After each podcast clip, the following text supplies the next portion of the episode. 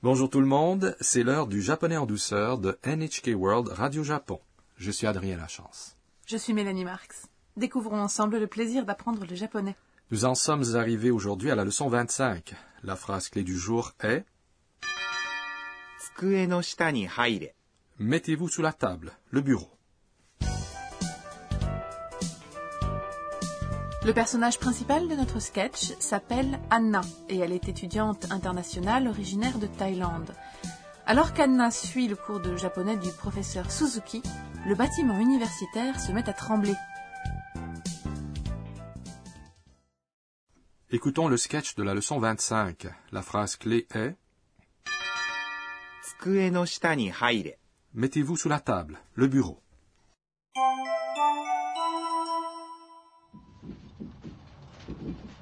地震だみんな落ち着いて机の下に入れ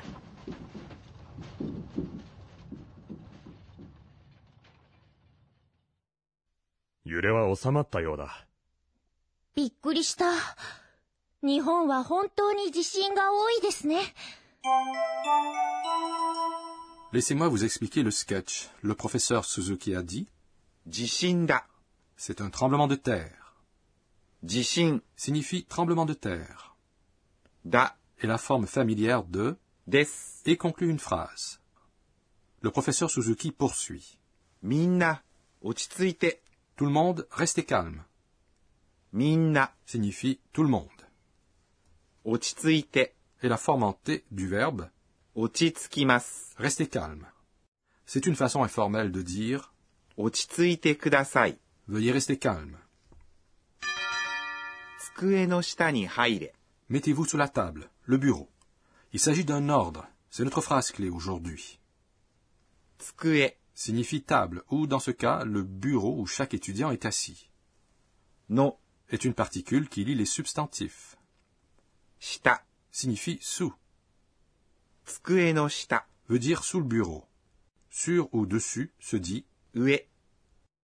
Ni est une particule qui indique le sens d'une action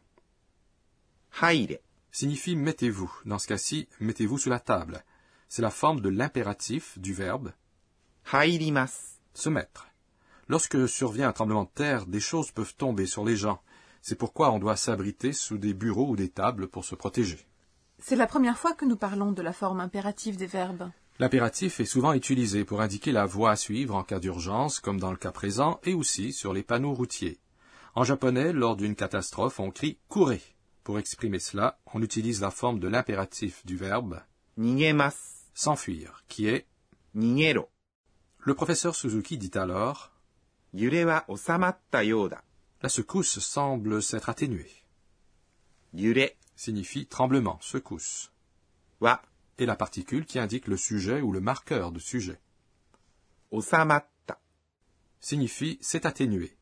C'est la forme en ta du verbe osamarimasu s'atténuer, et elle signifie qu'une action est terminée ou complétée. Yoda veut dire il semble.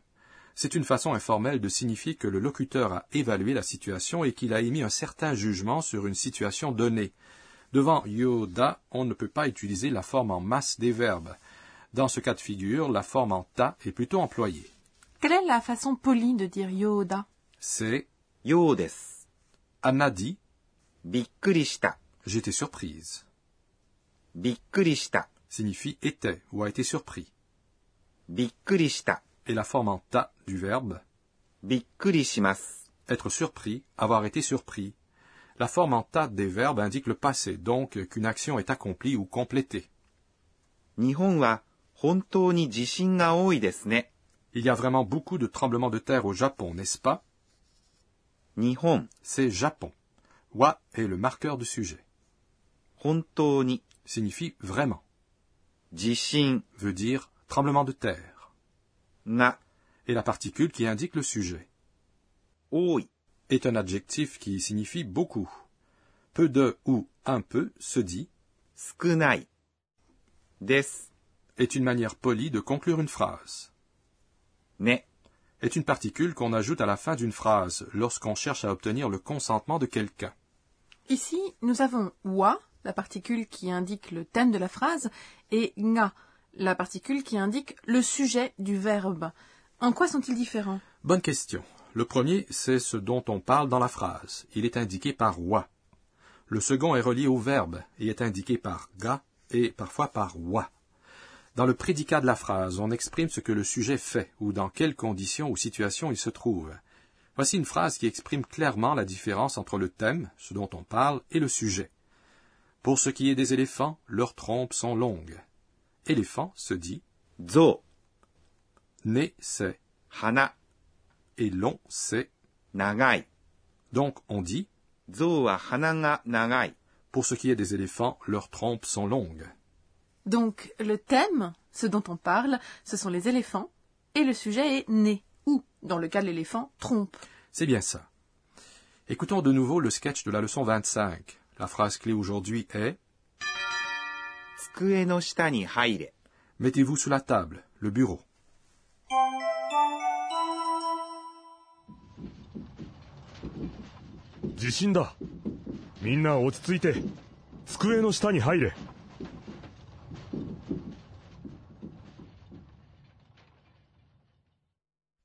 揺れは収まったようだびっくりした。日本は本当に地震が多いですね。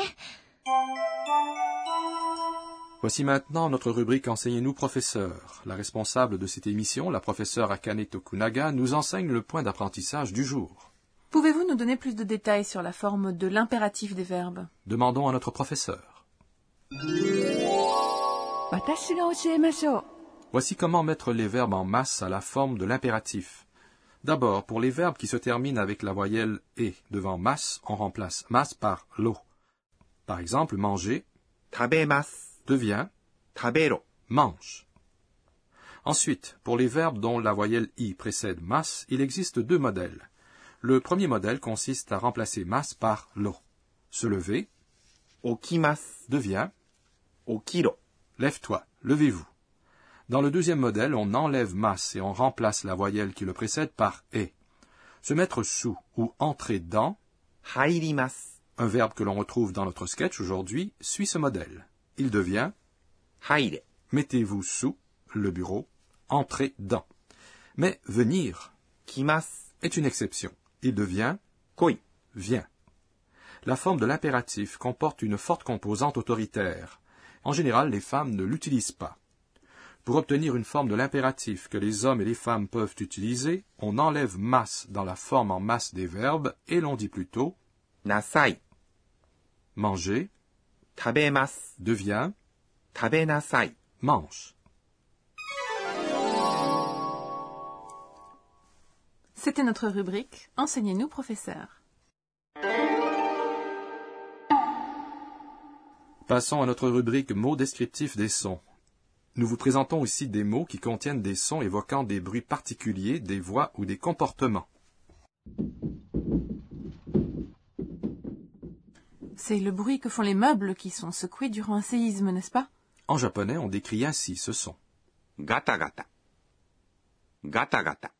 Traduit le fait que les étagères et les bureaux continuent à être secoués. Le mot suivant fait aussi référence à un tremblement de terre. Gura gura exprime le fait que les bâtiments et les meubles sont fortement secoués et de manière répétitive ou qu'un objet est instable. Dans notre rubrique mots descriptifs des sons, aujourd'hui, nous vous avons fait découvrir gata gata et gra gra.